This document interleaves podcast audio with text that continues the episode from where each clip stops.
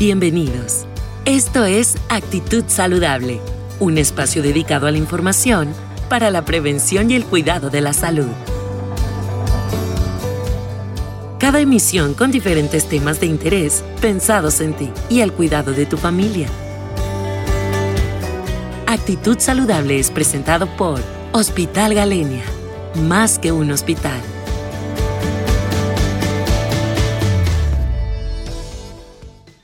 Gracias, buenos días. Soy el doctor Jorge Gómez Hernández, soy cirujano oncólogo.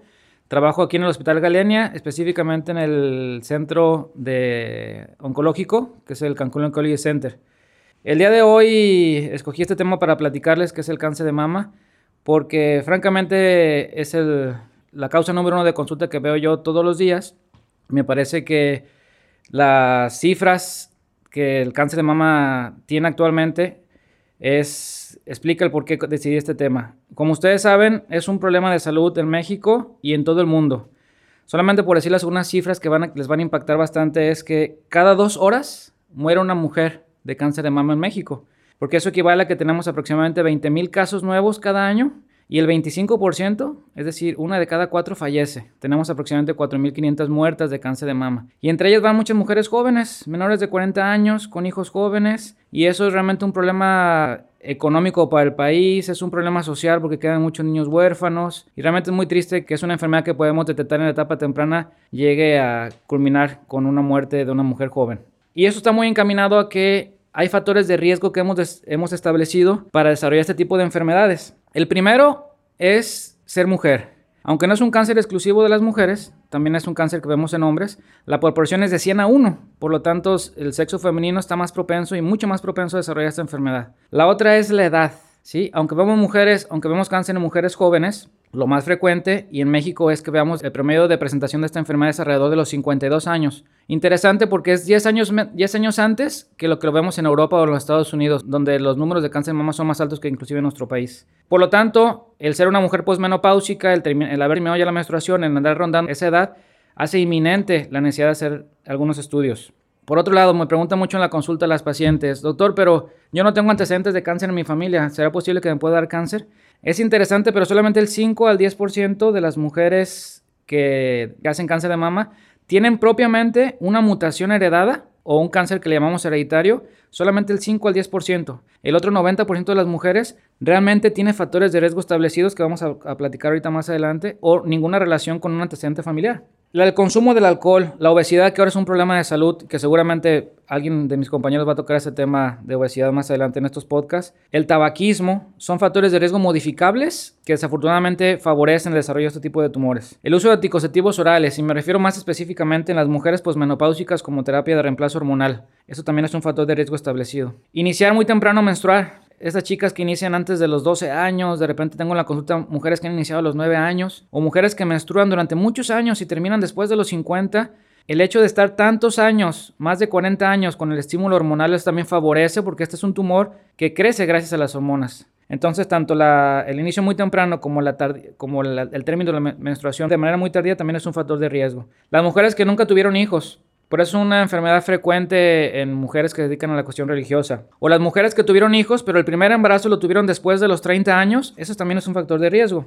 Eh, otro factor de riesgo menos frecuentes es mujeres que han tenido ya otros trastornos en la mama. No quiero dar cuestiones muy técnicas, pero hay mujeres que ya han tenido otros tipos de tumorcitos, que son tumores benignos, pero en algunas de, algunas de ellas pueden favorecerse a tener cáncer de mama. Y mujeres que se sometieron durante la infancia o la adolescencia a tratamientos de radiación por otra causa, por ejemplo, mujeres que tuvieron cáncer de ganglios linfáticos o los famosos linfomas, generalmente después de un periodo de latencia de 20 o 25 años pueden desarrollar enfermedad que propiamente causó el propio tratamiento de la radioterapia muchos años después. Eso es poco frecuente en nuestro medio, pero quizás frecuente en los países donde ha habido desastres, desastres nucleares y ese tipo de cosas. Pero no todo es malo, hay algo bueno. La lactancia materna protege sobre el cáncer de mama y es algo que tenemos bien establecido. Por lo tanto, si se dan cuenta, el tip que quiero pasarles aquí es que el 60% de las mujeres que vemos en la consulta y diagnosticamos todos los días con cáncer de mama no tienen ninguno de estos factores de riesgo establecidos. Por lo tanto, todas las mujeres están en riesgo de sufrir cáncer de mama. Eso es lo importante, lo que quisiera que se llevara el día de hoy. Por lo tanto, la prevención es sumamente, la detección oportuna es sumamente importante. Y hablando de eso, Quisiera pasar a ese, ese siguiente punto. ¿Cómo detectamos oportunamente un cáncer de mama? El estudio y el gold estándar es la mamografía, otras veces llamada mastografía.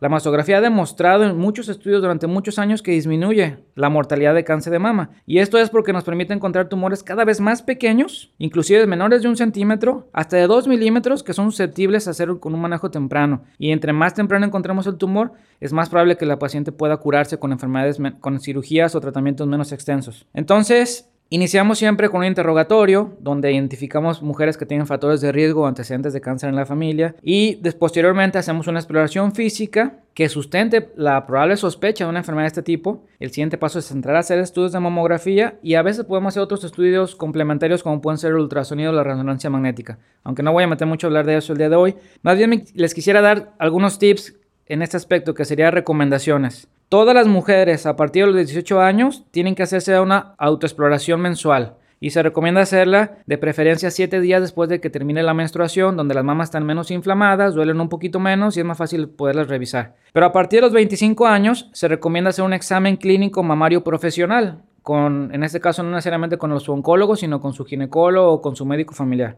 Y es a partir de los 40 años que está recomendado iniciar con las mastografías en todas las mujeres asintomáticas, ¿sí? Porque platicaremos más adelante los síntomas del cáncer y es una pregunta frecuente. El cáncer generalmente no duele y sobre todo en etapas tempranas, no da ninguna sintomatología, por eso es importante que las mujeres que están sanitas, que no les duele nada, que no se han sentido nada en la mama, a partir de los 40 vayan a hacerse estudios para detección de tumores tempranos, eso es muy importante. También en mujeres podemos que tienen menos de 35 años podemos iniciar antes de la mamografía con estudios de ultrasonido. Lo más importante y el tip aquí es que lo importante es detectar enfermedades antes de que sea palpable. Y el mejor estudio para hacer esto es estudio de mamografía. Pasando a lo siguiente que les quiero comentar, vamos a hablar un poquito de los síntomas. Es frecuente la, la pregunta de, doctor, pero si yo no tengo síntomas, a mí no me duele mi pecho, ese tumor no me duele, ¿podrá ser un tumor malo? En realidad, los síntomas del cáncer de mama son muy variables y van desde las pacientes asintomáticas, eh, aquellas que no tienen ninguna molestia y que el tumor lo detectamos a través de un estudio, que son a mí las que me encantan porque, porque son mujeres que gracias a ser disciplinadas, a tratar de cuidarse y prevenir las enfermedades, van, se toman su estudio, se trata un tumor chiquitito de menos de un centímetro,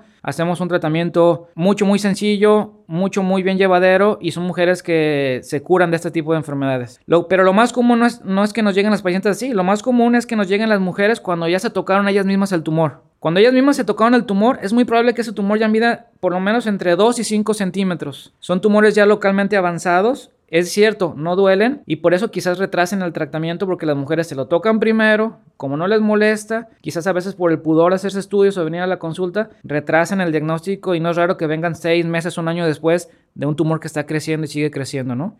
Y eso solamente, eso me da mucha tristeza esos casos porque son casos que se pudieron haber manejado de una manera temprana y adecuada, pero que tuvimos una pérdida de tiempo valioso. Y la causa más, o más bien la presentación más frecuente, desgraciadamente, y no solamente en la medicina privada, sino también en la medicina pública, es que el 70% de las mujeres vienen en etapas avanzadas. ¿Y eso qué me refiero? Con síntomas en la mama. Secreción de sangre por el pezón, retracción del pezón, hoyuelos en la piel, piel de naranja, ganglios axilares propiamente crecidos en las axilas. El tumor a veces ulceró la piel, la el tumor se está saliendo por la mama, está sangrando la mama, a veces la mama llega obsedada por el tumor. Son casos lamentables, pero desafortunadamente la mayoría de nuestros pacientes siguen llegando en estas etapas. Eh, entonces, eh, el tip aquí es, recuerden que en cáncer de mama en etapas tempranas no duele, no se siente, por eso es importante hacer estudios cuando se, cuando se encuentran asintomáticas. Ahora, ¿cómo hacemos el diagnóstico? Bueno, ya tuvimos una, ya iniciamos con un interrogatorio, detectamos factores de riesgo, encontramos un examen físico que nos hace sospechar como expertos en este tipo de problema, lo siguiente es hacer una biopsia. La biopsia es la piedra angular del diagnóstico. Y la biopsia, eh, en palabras sencillas, es tomar un es un procedimiento que consiste en tomar un pedacito del tumor y analizarlo al microscopio para conocer las características de las células y poder tener el diagnóstico de malignidad del mismo. Generalmente lo hacemos de varias maneras, sin, sin ahondar mucho eso porque es difícil platicarlo sin tecnicismos. Generalmente hacemos dos tipos de biopsias. Una biopsia que es la que más recomendamos, que es una biopsia en la cual no tenemos que abrir la mama, sino que a través de, de estudios de imagen, específicamente de ultrasonido y con agujas especiales,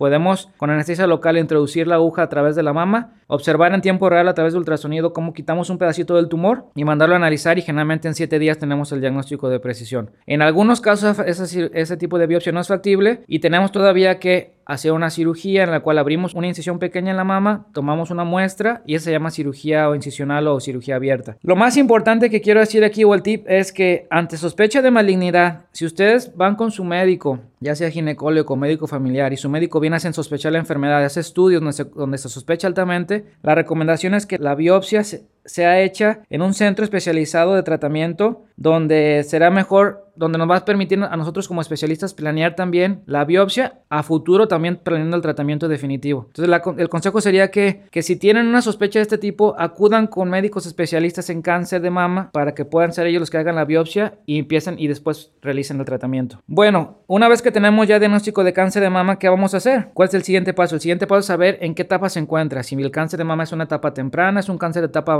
o hay enfermedad fuera de la mama que complique en este momento la curación del, paciente. Para eso generalmente hacemos estudios que se llaman estudios de extensión. A grandes rasgos, sin decir tecnicismos, hacemos estudios de los pulmones, estudios del hígado, estudios de los huesos, porque generalmente son los órganos, desafortunadamente donde el cáncer de mama les gusta diseminarse a través de la sangre o de los ganglios linfáticos. Y finalmente vamos a llegar al tratamiento. Cuando tenemos una paciente que ya le hicimos diagnóstico, que pasó por la biopsia, que pasó por los estudios de, de estadificación y que conocemos ahora la información pronóstica podemos definir el tratamiento. En general, el tratamiento actual del cáncer de mama se hace con equipos multidisciplinarios. Eso significa que ya no es válido que solamente un médico maneje el cáncer de la mama de acuerdo a su especialidad. En este caso, en mi caso, la cirugía, en el caso de los oncólogos médicos a la quimioterapia o los radiooncólogos con las radiaciones. Actualmente, el mejor beneficio que se le puede dar a las pacientes es haciendo un tratamiento multidisciplinario, es decir, que el caso se valora por los especialistas inmiscuidos y se determina cuál es el mejor tratamiento de inicio para esa paciente y en qué momento cada uno de los especialistas que tratamos el cáncer de mama va a tener que entrar a aportar un poquito de su área para poder tener a esta paciente recuperada. Y yo específicamente dentro de, dentro de mi área, porque seguramente después hablarán del tratamiento no quirúrgico del cáncer de mama, quisiera platicar muy brevemente, porque parece que ya llevamos bastante tiempo, sobre el tratamiento quirúrgico y platicar detalles interesantes. Como ustedes saben, la mejor eh, han tenido la oportunidad de conocer a una mujer que ha sido mutilada, no por un cáncer de mama,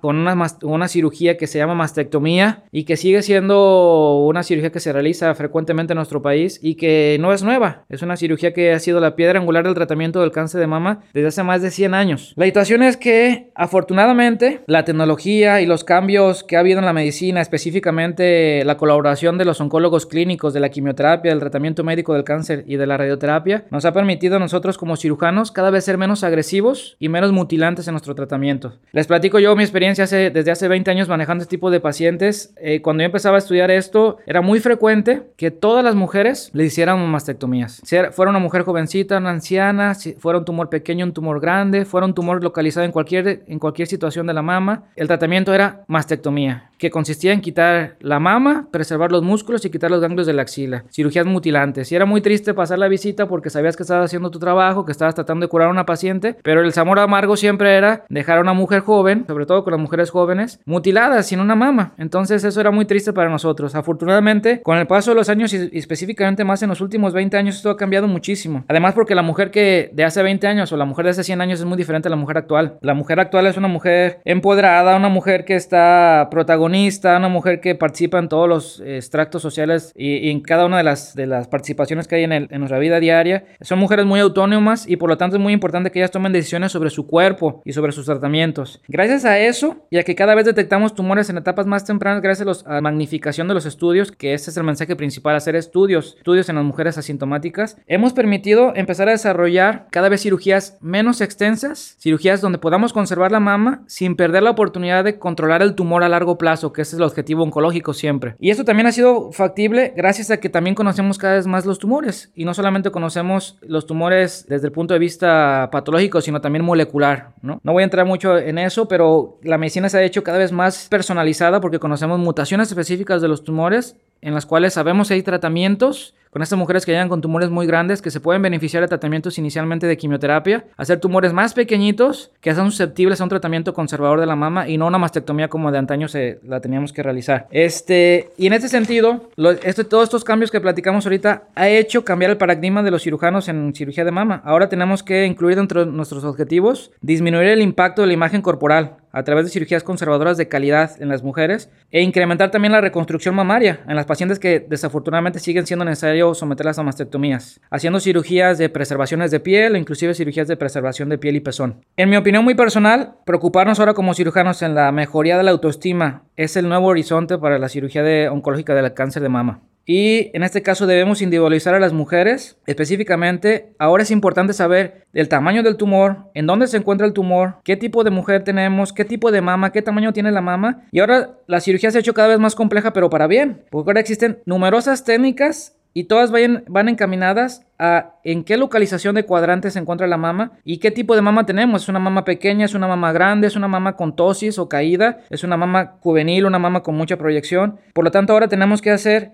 diferentes tipos de técnicas y son técnicas específicas para la mama y el tumor. Y eso actualmente lo conocemos como técnicas oncoplásticas para el diagnóstico, para el tratamiento de la mama. Entonces, en general, y a manera de conclusión, el objetivo de estos informativos es concientizar a las mujeres sobre que, como vimos, el ser simplemente ser mujer es un factor de riesgo para hacer este tipo de enfermedades. Estas enfermedades no duelen en etapas tempranas y por lo tanto la cultura de la prevención, de la prevención que es acudir, no solamente en las campañas, claro que es padrísimo que aprovechen las campañas, ahora en octubre ya viene la campaña de estudios aquí en el hospital y en todas partes, pero que todo el año acudan a hacerse chequeos, revisiones, aprovechen a ustedes a autoexplorarse, como ya platicamos ahorita, acudan con sus médicos de cabecera a hacer sus exploraciones profesionales, vayan a hacer sus estudios a pesar de que están asintomáticas. Realmente queremos mujeres asintomáticas que detectemos el tumor a través de estudios y no porque el tumor ya lo podemos palpar. Esas son las pacientes que podemos curar en etapas con cirugías conservadoras con tratamientos menos extensos y con menos complicaciones. Y la intención es poder disminuir la mortalidad. Ya no queremos que se nos mueran esas dos mujeres cada, cada hora en México. Queremos, queremos contribuir y, la, y el camino que han, que han obtenido otros países más desarrollados que nosotros, como los Estados Unidos o los países europeos, es que la mortalidad ha disminuido, pero gracias a los estudios de escrutinio, de prevención, al hacerse que las mujeres vayan a hacerse su mamografía y que vayan a las consultas estando asintomáticas. Eso es lo que queremos y ese es el mensaje de, hoy. Muchas gracias por escucharnos y nos vemos en la próxima. Actitud Saludable es un espacio dedicado a la información para la prevención y el cuidado de la salud. Porque nos interesa tu salud Escúchanos en cada nueva emisión. Actitud Saludable es presentado por Hospital Galenia. Más que un hospital.